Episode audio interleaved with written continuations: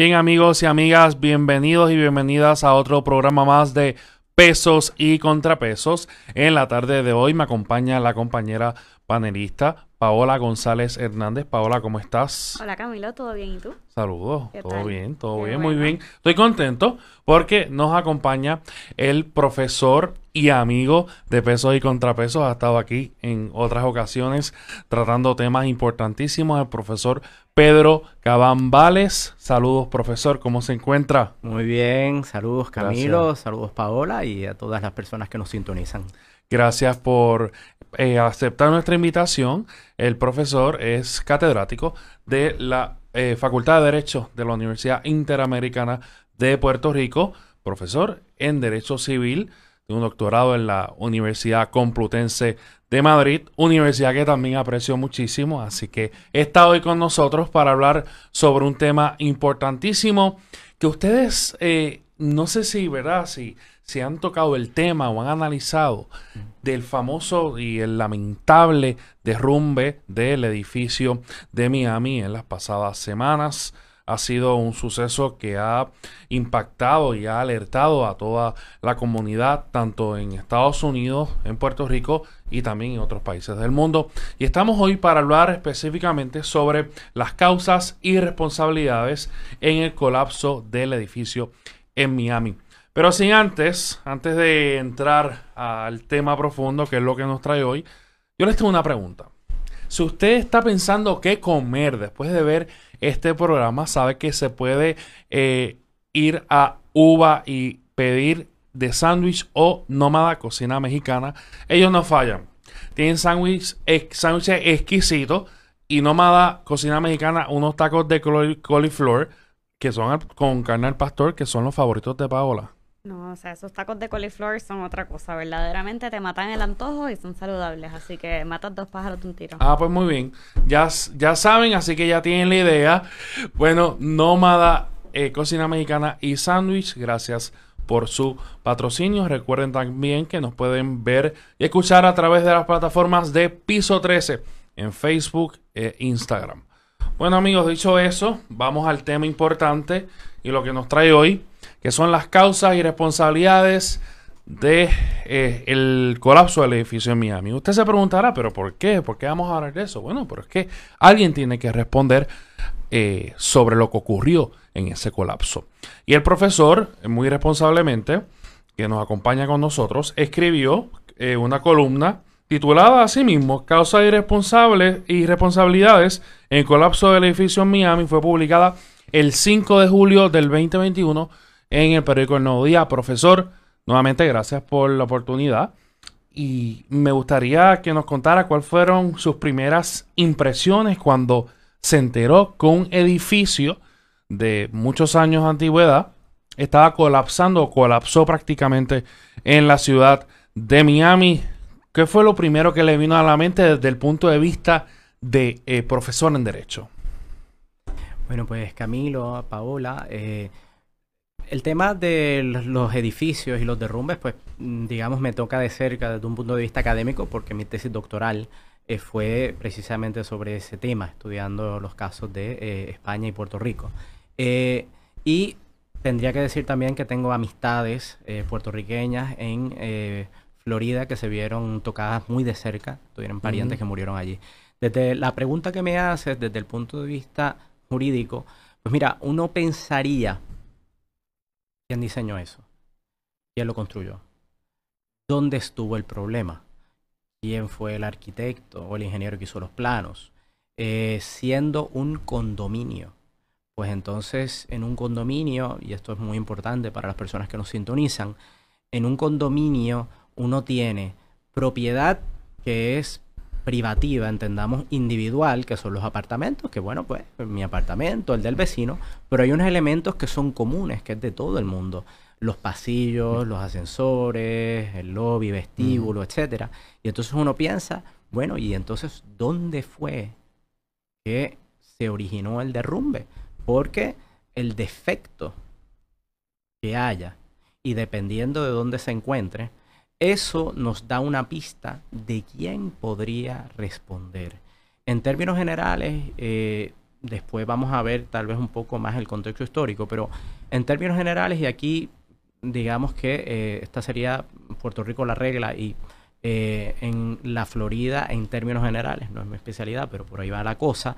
Si hay un problema de diseño en lo que es el suelo, en los planos, pues uno estaría mirando al arquitecto, ingeniero o la compañía de arquitectura que diseñó esos planos.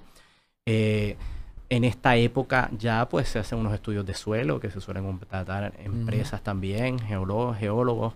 Eh, y uno trataría de ver cuál es el defecto. Eh, si es un defecto en que hubo una variación de ese plano, ya es algo que ocurrió en el terreno, en el momento que se estaba construyendo, pues entonces uno estaría ya mirando, por ejemplo, los contratistas, las personas que estaban construyendo, o si el, direct, el que dirigía eso era un arquitecto o arquitecta que no fue quien hizo el plano, pues habría que ver por qué hubo esa variación. Pero además, en este caso es muy importante eh, el mantenimiento.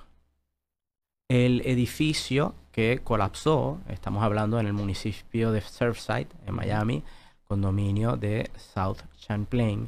Eh, es un edificio que se diseñó en 1979, eh, se construyó y terminó la construcción en 1981. Así que ha pasado mucho tiempo. Por lo tanto, eso es importante porque digamos que una responsabilidad por un defecto en el diseño o por un defecto, digamos, en, la ejecución de la construcción, digamos que como regla general, y de esto vamos a hablar más adelante, porque el nuevo Código Civil de Puerto Rico, desde un punto de vista comparativo, tiene cosas interesantes, pero esa no es una responsabilidad perpetua, en general, sino que, bueno, pues mira, hay unas garantías, pero pasado cierto tiempo, digamos que la obligación de inspeccionar ese edificio y determinar si sigue siendo sólido ya se desplaza a otras personas. Y en el caso del condominio en Miami, uno de los elementos interesantes es que eh, los códigos de construcción, se sabe, esto es un dato histórico, los códigos de construcción no eran tan estrictos a principios de los 80, finales de los 70. De hecho, en la ciudad de Miami hubo derrumbes en la década de los 80 y luego en 1992 que azotó el huracán Andrew, fue trágico, catastrófico. Debido a eso, se estableció un proceso que se conoce como de recertificación, eh, de acuerdo al cual se supone que todo edificio que tuviera 40 em, años o más de construido tenía que ser examinado arquitectos, ingenieros, profesionales de la construcción, que certificaran que ese edificio era seguro todavía, tanto en sus elementos estructurales como en su infraestructura eléctrica. Así que, eh, a lo que me preguntas, Camilo, pensé en eso. ¿Quién lo construyó? Es común, es individual. ¿Dónde empezó esto? Eh, todavía se está investigando. Podemos ya mismito hablar de lo que han ido apuntando los expertos. Todavía se está investigando. Eh, ¿Dónde ha quedado el tracto? Esto para los, eh, ¿verdad? Los eh, personas que nos sintonizan. Se realizó una inspección en el año 2018 para este proceso de recertificación. El, la firma de ingenieros que hizo este análisis estructural, ellos alertaron de grietas y muy importante, y este dato que viene ahora es crucial, ellos llegaron a la conclusión de que había un defecto de diseño específicamente en la impermeabilización del el área de la piscina. ¿A qué nos referimos? Desde el área de la piscina, por lo menos eso es lo que dice el informe, se estaba filtrando agua hacia el concreto. Y eso estaba provocando que se estuviera fracturando el concreto y estaba provocando las grietas. Y ellos llegan a la conclusión de que eso iba a seguir eh, afectando a la estructura, se iba a hacer más grande, iba a aumentar exponencialmente y por lo tanto había que repararlo. Eh, esto fue en 2018. Un mes después de rendido ese informe, un técnico del municipio de Surfside, donde está el condominio, eh, examinó el informe y según ¿verdad? Las, medios de prensa que tuvieron acceso a las minutas de la reunión, dijo que el edificio parecía estar muy bien y que el proceso de recertificación ya se había sometido a información suficiente. Eh, los próximos dos años, 2018-2019, principios 2020, eh, realmente hubo muchas desavenencias, mucho debate entre los condóminos, particularmente la Asociación de Residentes, que es parecido a lo que sería en Puerto Rico eh, el Consejo de Titulares y su Junta de Directores, no llegaron a un acuerdo sobre cuánto cuestan las reparaciones. El presupuesto que les habían hecho originalmente era de 9 millones de dólares. Eh, hubo renuncias en la Junta y bueno, todo llegó al que ya estamos en principios de 2021. Se hizo una nueva evaluación, o debo decir, se hizo una evaluación a finales de 2020, llegamos a abril de 2021 y el nuevo presidente de la Junta les dice, miren, ya cuesta arreglarlo 15 millones. Antes eran 9 millones, ahora cuesta 15 millones. Así que es mucho más caro y esto no puede esperar. Se aprobaron esas eh, obras, pero bueno, pues lamentablemente, antes que se acometieran, eh, ocurrió el derrumbe. Así que a finales de junio de 2021, eh, como les dije, se han apuntado diversas causas potenciales, pero todavía hay que esperar, o sea, hay que hacer análisis de, terreno, hay que hacer eh, diversos análisis de los materiales que quedaron. Eh, ya mismo entraremos, ¿verdad? Más específicamente a las causas que se han ido señalando, pero ahí es que estamos. Se están haciendo esos análisis desde el punto de vista legal. Hay varias demandas presentadas. 10 eh, por lo menos Estoy seguro que habrá llegado alguna más, eh, entre ellos eh, al menos dos pleitos de clase. Y eso vamos a hablar ahorita sobre la, las posibles demandas. Quería preguntar y me quería retomar y, ir un poco atrás a mi clase de, de, clases de derecho y es el, el, término de previsibilidad, ¿no? De previsibilidad del daño, el, el, lo que es imprevisible. O sea, una persona prudente y razonable sabe, puede prever que en efecto va a ocasionar un daño.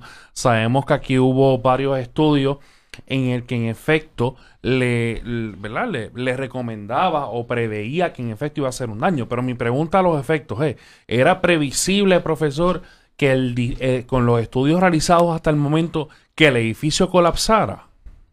Bueno, Camilo, esa es la gran pregunta. Y entonces ahora vamos a ¿verdad? elaborar un poquito. Eh, no sabemos todavía qué fue lo que, digamos, inició el colapso. O sea, eso todavía es desconocido. Eh, se han apuntado varios datos. Y, por ejemplo, eh, está documentado que el condominio se estaba hundiendo. Y esto tiene que ver con la construcción en las costas, que es un tema muy delicado, muy delicado en Puerto Rico.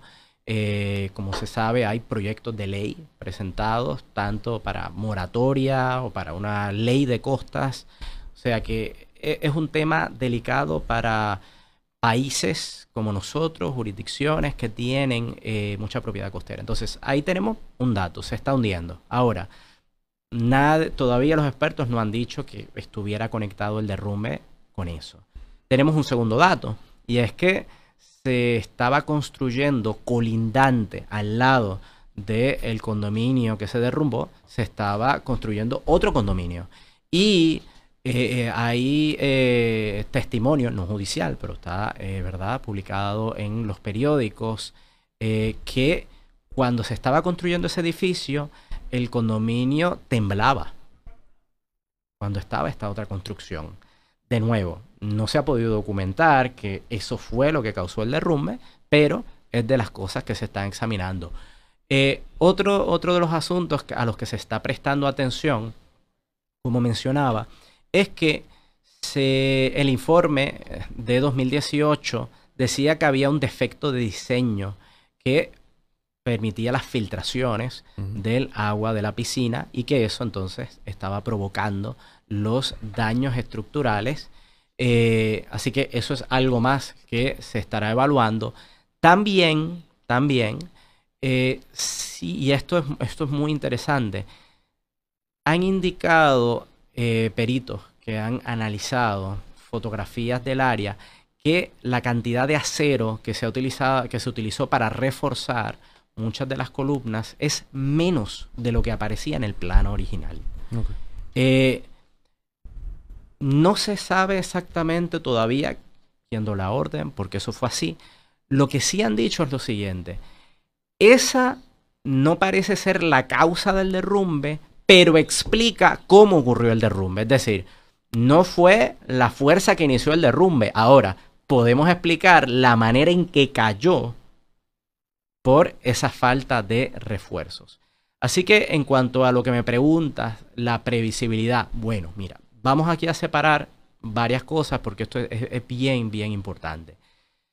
Como decía, tenemos que ver primero los defectos que puedan haber en el origen, construcción, diseño. Según las teorías más aceptadas, pues la responsabilidad de un arquitecto, de un ingeniero, eh, digamos, no son eternas.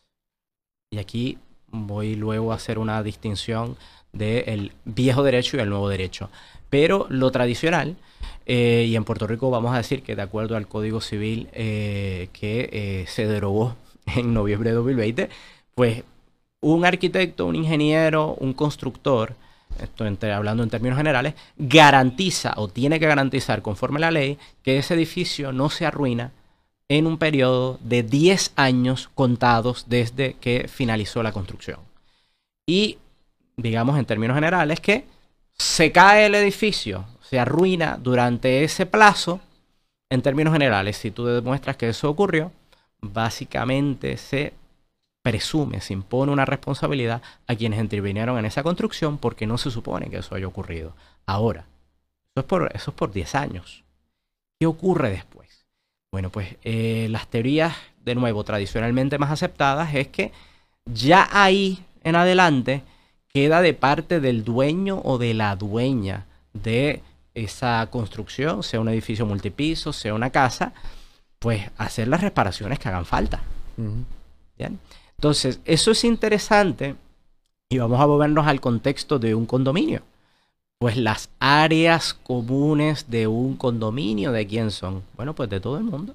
Y a eso iba también, porque en, eh, precisamente donde dicen que se origina eh, el problema eh, fue en la piscina, y la piscina vendría siendo un elemento común.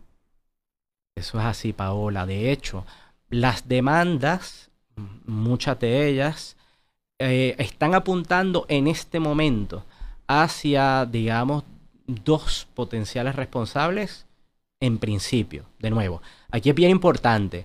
Eh, esto prácticamente al otro día del derrumbe ya había demandas presentadas. ¿eh? Eso, bueno, pues es otro, otro tema que podríamos tocar.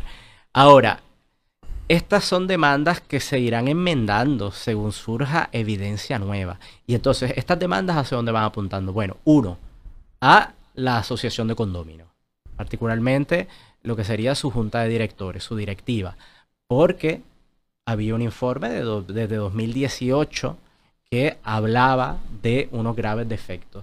¿Hacia dónde más va apuntando eh, esas reclamaciones?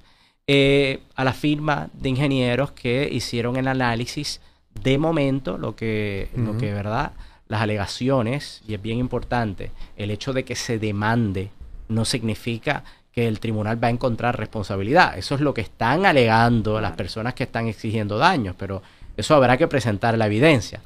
Pero se alega que la firma de ingenieros que hizo el análisis no hizo un análisis lo suficientemente amplio en términos de particularmente el suelo. Analizaron la estructura, pero no analizaron el suelo y apuntan que ese análisis debió ser más amplio y que además debió alertar, digamos, de un modo más urgente sobre la urgencia, valga la redundancia, de llevar a cabo las reparaciones.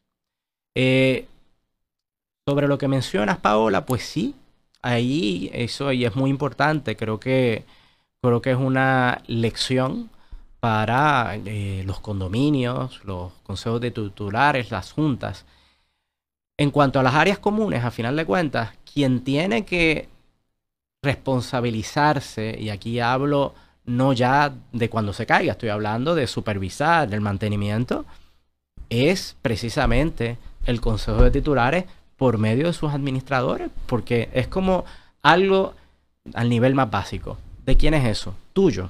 Bueno, pues tú te, tienes que ocupar de cuidarlo y de verificar que esté en buen estado. Así que uno, uno de los reclamos que está sonando con más fuerza es, eh, caramba, es que ustedes tenían un informe desde 2018 que decía que había daños estructurales, que esos daños se iban a agravar. De hecho, es muy interesante que eh, la firma de ingenieros, ya cuando empiezan a hacer algunos trabajos, no pudieron hacerlos todos, ellos notifican, eh, necesitaríamos que apaguen la piscina para nosotros poder entrar y hacer los trabajos completos y eh, no hicieron eso. O sea, la administración del condominio le dijo, no, no vamos a acabar, no vamos a pagar la piscina. Tú haz lo que puedas, nosotros no vamos a pagar la piscina. Eh, así que están todas esas causas ahí, ¿sabes? En pugna. También en su momento se está tratando de contactar al técnico del municipio de Surfside que había examinado el informe pericial y ha dicho, bueno, pues parece que el edificio está muy bien eh, así que, Camilo, para responder a la pregunta, en términos de previsibilidad, de nuevo, hay una primera parte que es al principio las garantías que tiene que haber. Esas garantías no son perpetuas, no tienen que ver con previsibilidad, sino que están limitadas por un tiempo. Después de ahí, después de ahí, eh, uno estaría examinando quién tiene que ocuparse de dar el mantenimiento y ahí estaríamos hablando de eh, el consejo de titulares. Ciertamente, los profesionales, en este caso por el proceso de recertificación, que examinaron eso, pues se supone que hayan hecho ese proceso bien. Así que va a ser bien interesante ver cuáles son los resultados de las pruebas de terreno, de las pruebas de los materiales, porque ahí es que está la clave. Si se llega a la conclusión de que en los estudios que se realizaron antes el informe pericial, ah, caramba, mira, por ejemplo, esto fue un defecto en los materiales, el desgaste, y te tenías que haber dado cuenta. O te diste cuenta y no fuiste lo suficientemente claro en comunicar la urgencia de las reparaciones. Eh, eso es lo que puede estar pasando ahí. De nuevo, es muy grave muchas de las alegaciones que hay. Yo te diría que les diría a ustedes que las más graves eh, de las demandas que he examinado van hacia el Consejo de Titulares un poco, digamos, por la dilación en, eh, en cargar las reparaciones, aprobar las reparaciones. Así que va a ser bien interesante ver esto hacia, hacia dónde apunta, hacia dónde va. Profesor, entonces, eh, en cuanto a esa misma línea de, del Consejo de Titulares, obviamente eh, la palabra lo dice, lo componen los titulares.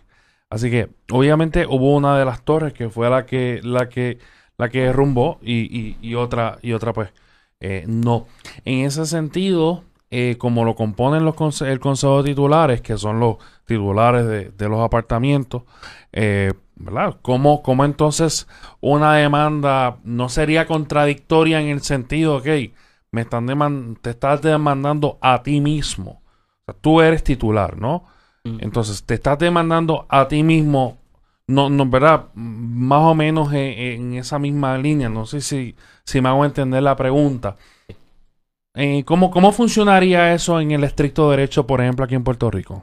Pues mira, eh, lo que mencionas es correcto, ¿verdad? Eh, hablando del derecho de Puerto Rico, ahí siempre habría, digamos, una porción, entre comillas, de esa responsabilidad, que es como si hubiera una, una compensación, ¿no? Claro. ¿Sabes por qué? Eh, compensación en el sentido de que, bueno, hay una cantidad de dinero que eh, usted es parte del consejo, así que hay una parte que se absorbe, que se reduce, pero en Puerto Rico, ¿sabes? Y por lo que he podido ver en las demandas también en eh, el estado de la Florida, hay una responsabilidad muy clara, no ya solamente del Consejo de Titulares, sino de las personas que administran el edificio, que generalmente estamos hablando de junta de directores y o un administrador si es que lo hay, que son las personas que en el día a día están examinando esto. Y por ejemplo, en varias de las demandas lo que dicen los residentes es, es que a nosotros nadie nos notificó Eso era algo a nosotros nadie nos dijo que nosotros nadie nos dijo que eso era así de grave. Nos dijeron que habían unos defectos, cuánto costaban, nos parecía caro. Eh, es importante tener en cuenta que en la medida que tengan en cuenta las reparaciones, 9 millones de dólares, 15 millones de dólares, eh, ese era un dinero que iba a salir en su inmensa mayoría del bolsillo de los residentes. Lo que aquí se conocerían como derramas, pagos que iban a tener que hacer los residentes. Ahí, y esto de nuevo es algo, fíjense que son oh, jurisdicciones diferentes, pero los problemas son comunes. Eh, en el derecho de Puerto Rico estaríamos hablando de las reservas. Por eso es que se dice que hay que tener reserva de dinero en los condominios para gastos de este tipo extraordinarios. Pero en una situación como esta, gasto tan grande, pues eh, no hay reserva que lo aguante. Así que los residentes tenían que poner dinero. En eso se fue mucho de los debates, pero de nuevo, ya lo que apuntas Paola es correcto. Lo que muchos de los residentes han dicho en sus demandas es, caramba, pero es que a nosotros, la junta de directores, los administradores, no nos dijeron que era así de urgente, que esto era así de grave, que se nos podía caer el edificio encima. Así que ciertamente ese es uno de los detalles que eh, va a ser crucial para la determinación de las responsabilidades. Porque sabemos que tienen que haber unas reuniones, tienen que haber unas reuniones, por lo menos aquí en Puerto Rico hay una reunión anual que, que es requisito. ¿Verdad? Me imagino que en Estados Unidos, en las diferentes jurisdicciones, tendrán su manera de hacerlo. Pero en esas reuniones, usualmente, ¿verdad? Las personas se quejan y más cuando es una cantidad de, dinero tan sustancial. Pero si se alega entonces los residentes que ellos no eh, estaban al tanto de la gravedad de la situación, entonces, eh, ¿verdad? No existe esa, esa comunicación y eso sí podría ser un elemento de responsabilidad de la Junta. Definitivamente. Y eh, digamos que hay que tener en cuenta dos factores falta información, es decir, hay que ver al final de cuentas cuál fue la causa. Eh, por otra parte, eh, hay, y en cuanto a las reuniones que mencionas, hubo reuniones y ya ha salido correspondencia, cartas de eh, presidentes de la Junta de ese tiempo que renunciaron. O sea, que decían, mira, es que aquí la gente no se pone de acuerdo en las reparaciones, esto es importante, esto hay que hacerlo, y entonces se quejan por dinero, torpedean los esfuerzos, yo estoy frustrado, yo voy a renunciar, y entonces digamos que eh, finales de 2019 renunciaron casi todos los miembros de la Junta. Así que va a ser bien interesante cuando entrevisten, le tomen deposiciones a los miembros de esa junta de ese tiempo, venga acá y ¿Cuáles fueron los reparos que pusieron?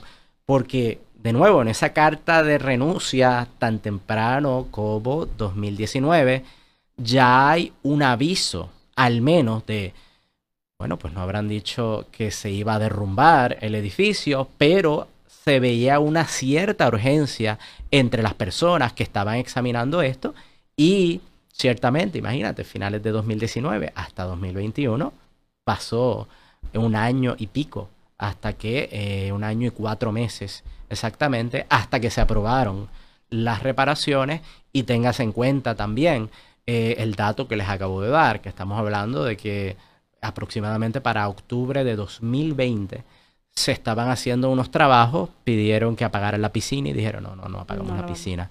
Así que eso, eh, de nuevo, siendo responsables, habrá que esperar a que salga más información, pero eh, hacia esto es a lo que va apuntando. Y quiero hacer mucho hincapié en algo, en las lecciones de esto, porque esto, por supuesto, es una tragedia humana, las, muertes, eh, es una tragedia en términos de ahora, pues imagínense, demoler el edificio, eh, todas estas personas que perdieron sus apartamentos, sus pertenencias, sus casas, costos en litigio, bueno es un desastre en toda su magnitud. Y entonces habría que aprender las lecciones. Y, por ejemplo, a mí me hace reflexionar, eh, y luego veremos otras cosas desde el punto de vista legal, pero me hace reflexionar, bueno, ¿y, ¿y qué pasa entonces con los edificios que tienen mucho tiempo? Eh, en Puerto Rico, y esto lo he estado conversando con eh, algunos ingenieros profesionales de esos ramos, eh, no hay como tal un proceso de recertificación como el que hay en Miami. Así que tenemos edificios antiguos y ¿cómo sabemos que esos edificios siguen siendo sólidos, siguen siendo seguros? Bueno, pues la respuesta corta es porque no se han caído.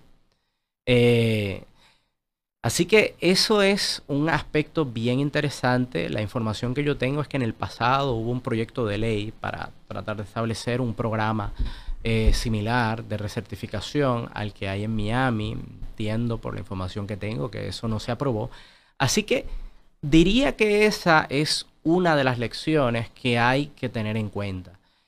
Otro aspecto eh, que a mí me parece sumamente interesante y bueno, pues ustedes saben eh, pesos y contrapesos sabe, así es la preocupación con el paso del viejo Código Civil al nuevo Código Civil. Y es algo que les venía eh, mencionando eh, anteriormente. Bueno, ¿cuándo entró en vigor el nuevo Código Civil? noviembre, noviembre, de 2020, 28 de noviembre. Y la pregunta, claro, sería, bueno, ¿y, y cómo se ve esto que estamos discutiendo? Antes y después. Bueno, esto yo, y lo repito aquí, o sea, yo soy de los que, vamos, creo firmemente que el código se, aprobó apresuradamente y más apresuradamente entró en vigor. O sea, dos años es muy poco. Ahora, lo, que estamos aquí para hablar es la cuestión de la seguridad y del colapso y quiénes podrían ser responsables. Bueno, pues va a ser muy interesante y esto para las personas que, que nos están observando, en Puerto Rico se da la, eh, la el hecho curioso de que vamos a estar con los dos códigos, especialmente para esta materia, por muchos años. Por muchos años vamos a estar con los dos códigos. ¿Por qué, profesor? Pues, vamos a estar así porque básicamente aquellos edificios, aquellas construcciones que se hayan empezado a construir antes del 28 de noviembre de 2020 le seguirá aplicando el Estado de Derecho anterior. Mientras que aquellas que los contratos se firmaron después, que se empezaron a construir después, les va a aplicar el Código Civil de 2020. Interesante. Interesante cómo, cómo es que, ¿verdad?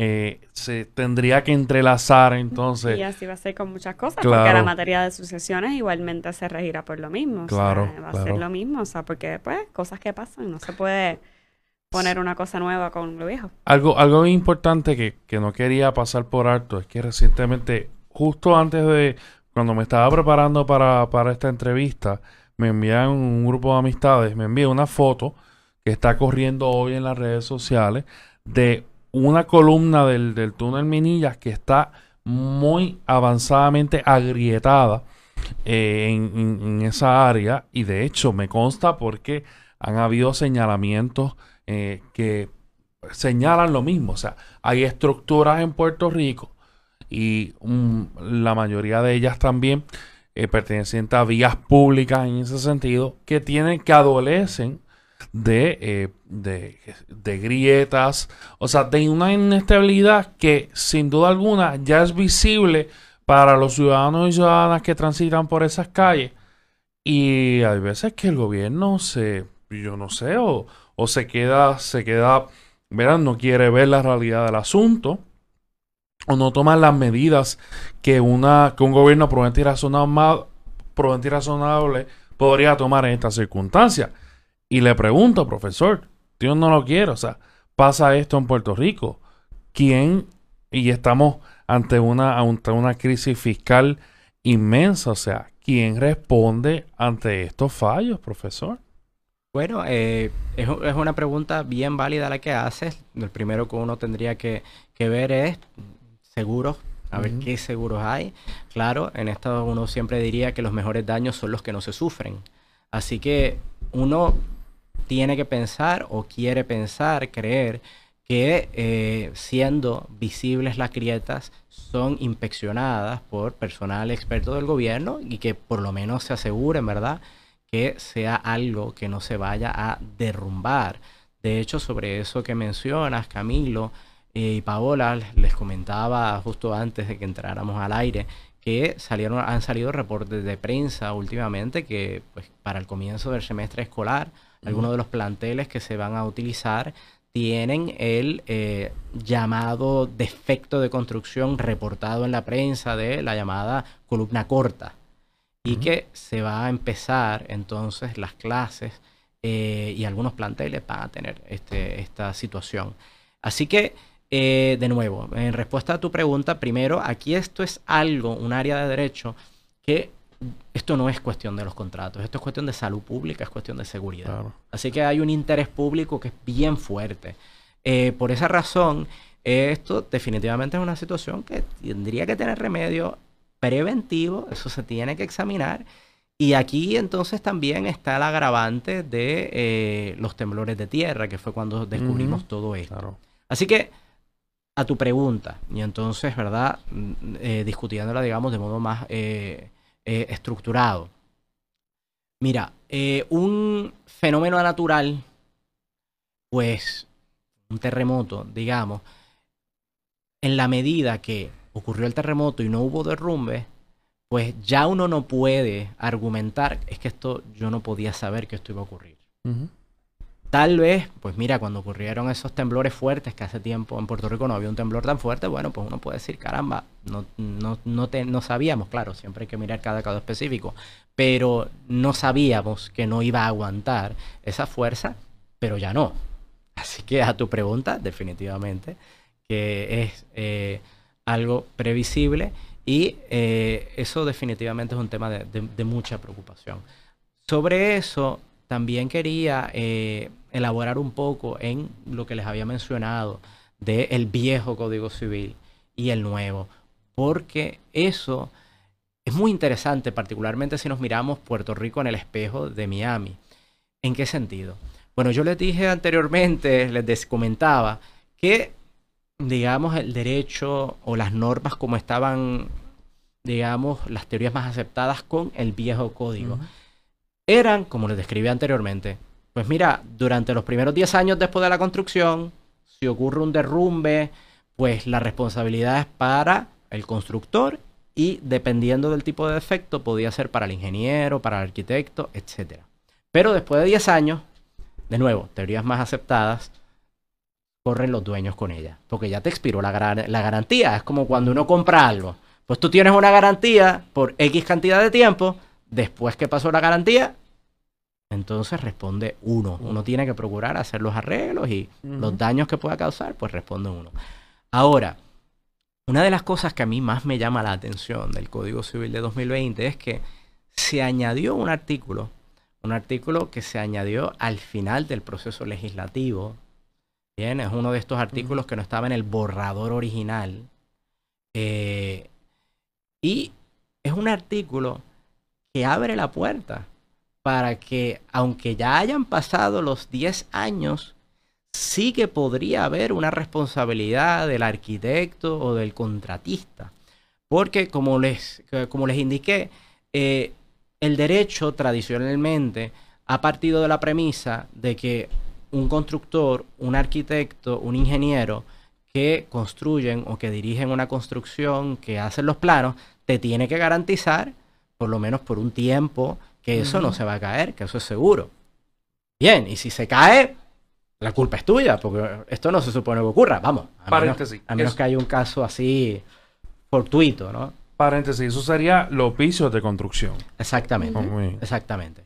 Ahora, de nuevo, Tradicionalmente la regla ha sido, después de pasado ese tiempo de garantía, bueno, pues el dueño es el que tiene que responder. No habría responsabilidad del arquitecto ni del ingeniero porque ya la garantía pasó. Ahora, este nuevo artículo del Código Civil de 2020 muy claramente dice, ojo, esa responsabilidad por la garantía es sin perjuicio y sin perjuicio lo que significa en lenguaje coloquial es esa garantía es aparte de la responsabilidad que pudieran tener los constructores, los arquitectos, los desarrolladores, los desarrolladores, si hubo negligencia.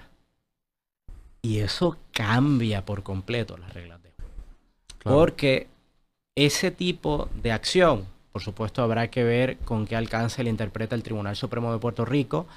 Eh, desgraciadamente, este es uno de esos artículos donde los memoriales explicativos no nos dan muchas pistas, pero el lenguaje donde apunta es, así hayan pasado, así hayan pasado, como en el caso del edificio en Miami, 40 años. Yo puedo determinar que hay una negligencia y esa negligencia yo la vine a descubrir ahora. Yo la conozco ahora. Bueno, pues yo puedo reclamar. Así que eso es algo sumamente interesante a mí como, ¿verdad? Como persona interesada en estos temas y que los estudio. Eso es un cambio del cielo a la tierra y bueno, eh, veremos cómo se va desarrollando, pero sería algo ciertamente novel y para esos contratos de construcción, esas propiedades que se construyan antes de noviembre 28 de 2020. Después, este podría ser un cambio dramático. No puedo enfatizar lo suficiente este que entró en vigor muy rápido este código. Y en cuanto a eso, o sea, a ver si entendimos bien que cuando si, si le vamos a aplicar, ¿verdad?, este derecho vigente, ese último artículo que acaba de explicar, a lo que pasó en Miami. Y finalmente, si es que se determina que pues fue por, por lo que explicó de, del hierro y, de las barreras que no, no se pusieron suficiente o, o, que hubo un tipo de negligencia de ese tipo, caería bajo entonces este artículo aquí en Puerto Rico. Sí, bueno, vamos a verdad a, distinguir un poco para, para, para, organizar y para aclarar para las personas que nos escuchan. Eh, en, yo, vamos, ni mucho menos, o sea, no, no soy especialista en eh, el, derecho del estado de la Florida, aunque he estado eh, siguiendo de cerca y analizando eh, los reclamos. Está los informes que ya se han publicado.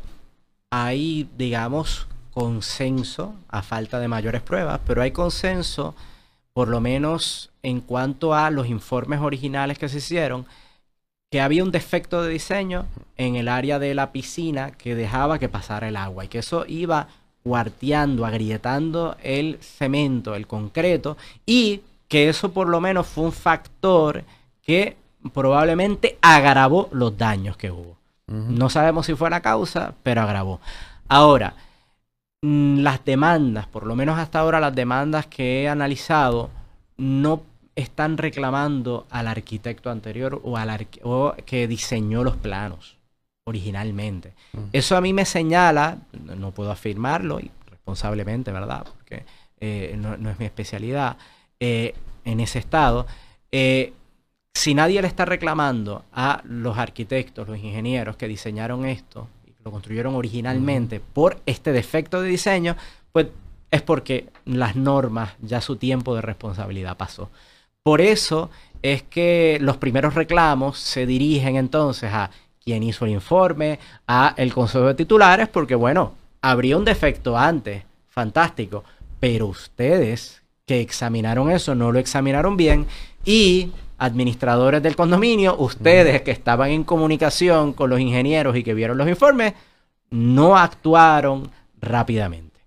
Eh, ahora, en el caso de Puerto Rico, y de nuevo, bien importante eh, para quienes nos sintonizan. Antes del 28 de noviembre de 2020 y después. Antes del 28 de noviembre de 2020. Todas las teorías más aceptadas, si las fuéramos a aplicar a un caso como el de Miami, siempre digo esto, manías de abogado, mm. teorías mayormente aceptadas, hay muchos puntos de vista, pero eh, digamos, y esto le sonará de algo a Paola y a Camilo, eh, las cosas como están, según la jurisprudencia del Tribunal Supremo de Puerto Rico y la inmensa mayoría de la gente que ha estudiado esto, después de 10 años, ya la responsabilidad de los arquitectos, de los ingenieros, de los constructores que intervinieron allí originalmente cesó.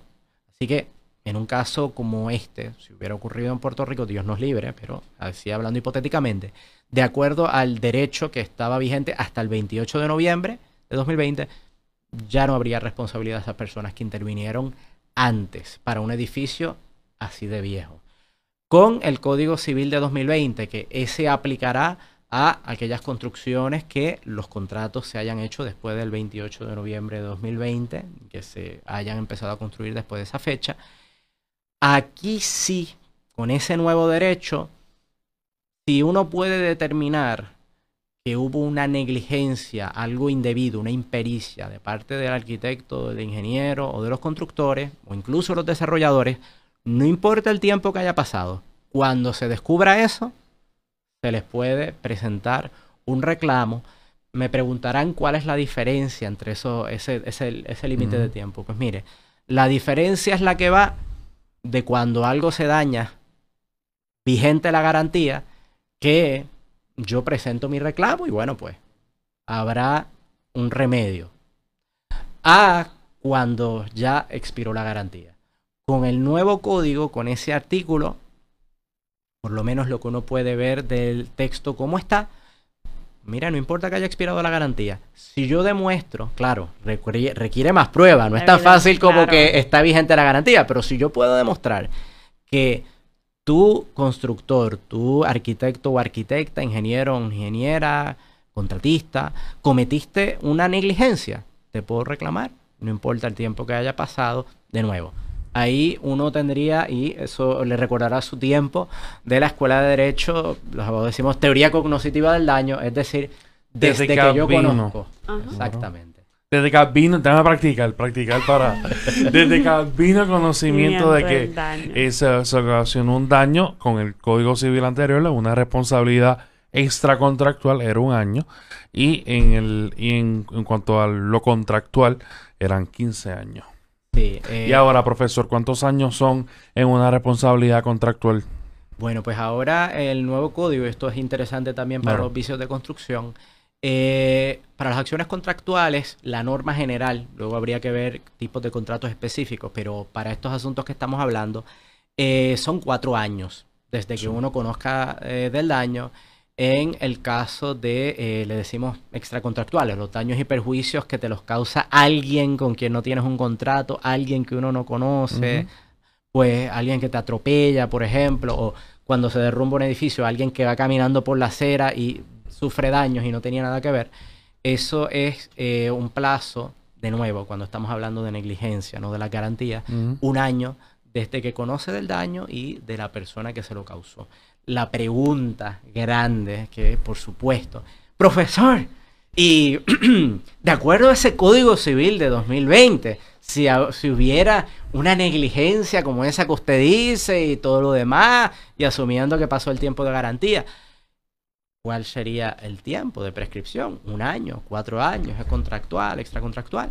Esa es una de esas áreas que el Código Civil de 2020 podemos apuntar que no, está claro y que hubiéramos querido tener, ¿verdad?, un memorial explicativo más robusto eh, para saber eso.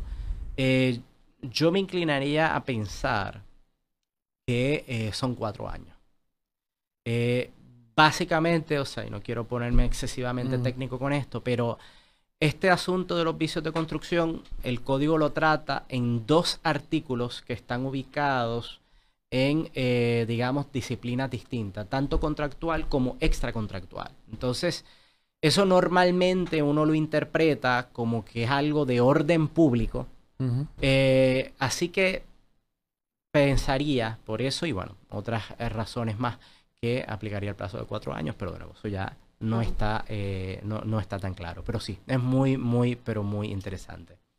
Profesor, y ya se acerca el mes de agosto, entonces los niños van a regresar a las escuelas. Hablamos un poco por encima de esto, pero a mí me gustaría profundizar y es la, la, la, eh, la preocupación de que hay niños y niñas en el área sur, por ejemplo, que eh, van a ingresar a escuelas que no están debidamente certificadas o que simplemente tienen algún tipo de defecto. Y hablo del sur, pero a mí no me sorprendería que escuelas, tanto en el área norte, este o oeste de Puerto Rico, también tengan la misma problemática porque a veces eh, ocurren lo que se conoce como los vicios ocultos, ¿no? De, de, de las estructuras en ese sentido, profesor, eh, ¿cuál es la responsabilidad o cuáles son las medidas que puede tomar el Departamento de Educación de aquí a agosto? Porque por lo que vemos van a ingresar esos niños a los planteles escolares, planteles que no necesariamente tienen eh, la, la, seguridad plena para, para ingresar. Y es una preocupación bien grande. estoy completamente de acuerdo contigo, Camilo. Uno lo que esperaría es que se hayan hecho las inspecciones o que se hagan y que en aquellos planteles, lo que pasa es que, claro, ya estamos terminando el mes de julio y las clases empiezan en agosto, pero uno lo que esperaría es que los planteles que se utilicen sean solamente aquellos que peritos hayan determinado que son seguros, porque esta es una, y de nuevo, esta es otra de las grandes lecciones de lo que ocurrió en el municipio de Surfside. En esto puede que no hayan segundas oportunidades, es decir, una vez ocurre el derrumbe, ya esto tiene unas consecuencias eh, trágicas, así que uno lo que esperaría, por supuesto, es que no se fuera a utilizar ningún plantel, que eh, expertos, peritos en la materia de análisis estructural hayan certificado que eh, las edificaciones son seguras. En el caso de las áreas más afectadas por el terremoto, pues imagínense ustedes, uno de los problemas que, que se confrontó en el caso de Miami y las demandas hacen mucho eh, hincapié en esto.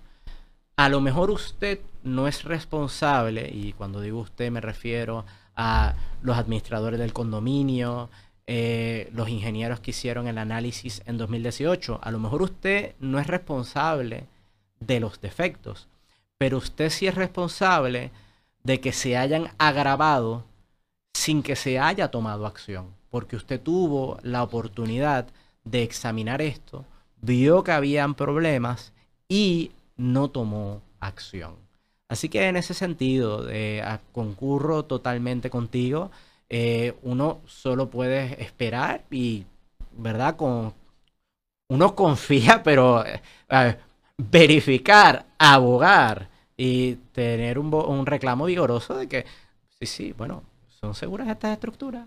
fueron verificadas por expertos. Si en caso de que se encuentre que alguna no es segura, o sea, ¿cuál es el plan de contingencia?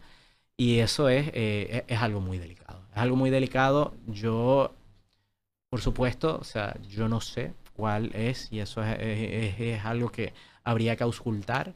Eh, ciertamente, por el tiempo que ha pasado, uno pensaría que debería poderse volver a las escuelas presencial, ¿no?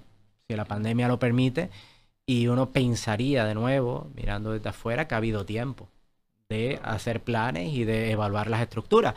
Pero miren, aquí es algo que no se debe especular. O sea, si hubiera duda en cuanto a que la estructura es segura, pues mire, pues no, no, porque las consecuencias son trágicas, estamos hablando de muerte, eh, así que ahí no se puede especular. Igualmente, ¿verdad? Estoy volviendo un poco para atrás, pero no quiero que se me quede en el tintero. Eh, sabemos que hay dos torres o habían dos torres. Eh, me imagino que lo responsable sería que se verifique también la otra torre y también al recopilar la evidencia que se comparen los planos de ambas torres. Eh, sí, de hecho las pruebas de terreno que se están haciendo se, se va a hacer una, una, evaluación del terreno, así que lo que se vaya encontrando definitivamente habrán todas las evaluaciones. De hecho, debido a este derrumbe, las autoridades en eh, el municipio de Surfside y en el condado de Dade, en, Miami, han comenzado una evaluación de estructuras, particularmente las que tienen más tiempo y las que están en la, costa, ah, precisamente para ver si son seguras o no. A base de eso ya se han desalojado edificios, incluso hay más, porque ya en otros estados de Estados Unidos, notablemente en el área de San Francisco, condominios que se han construido que tienen incluso poco más de 10 años de construidos, ya hay una serie de, eh, digamos, defectos que se han podido identificar, peligros, y digamos que ahora, bueno, pues han, se han, sonado las alarmas, por decirlo de alguna manera.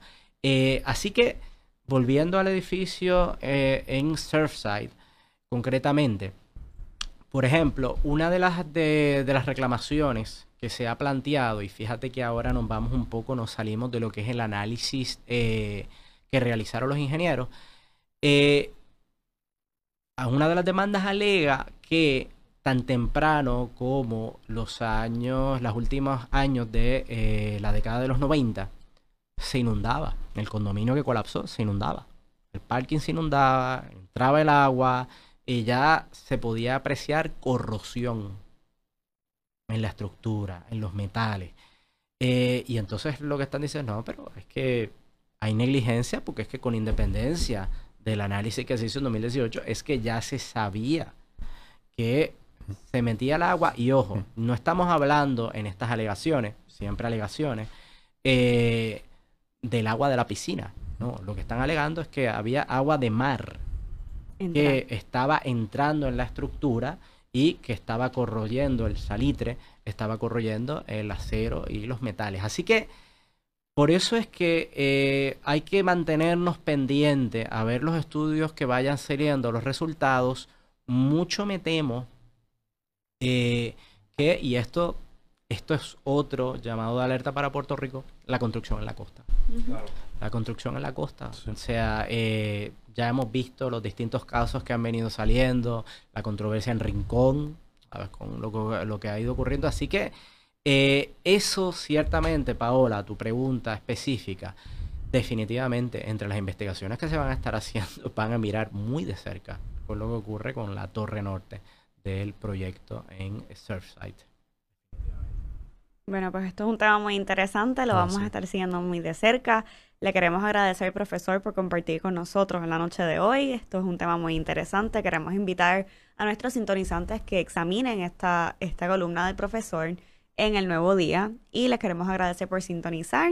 Ya saben, si tienen hambre, pidan de nómada, de sándwiches que no se van a arrepentir. Le queremos agradecer a nuestro equipo siempre, a Piso 13. Y muchas gracias por sintonizar. ¿Nos pueden encontrar en dónde, Camilo? Nos pueden encontrar en Instagram, arroba pesos y contrapesos, Twitter, arroba pesos PR y por supuesto Facebook, pesos y contrapesos. También estamos en Spotify y Apple Podcast. Esto fue otro programa más de pesos y contrapesos. Buenas noches. Buenas noches, gracias.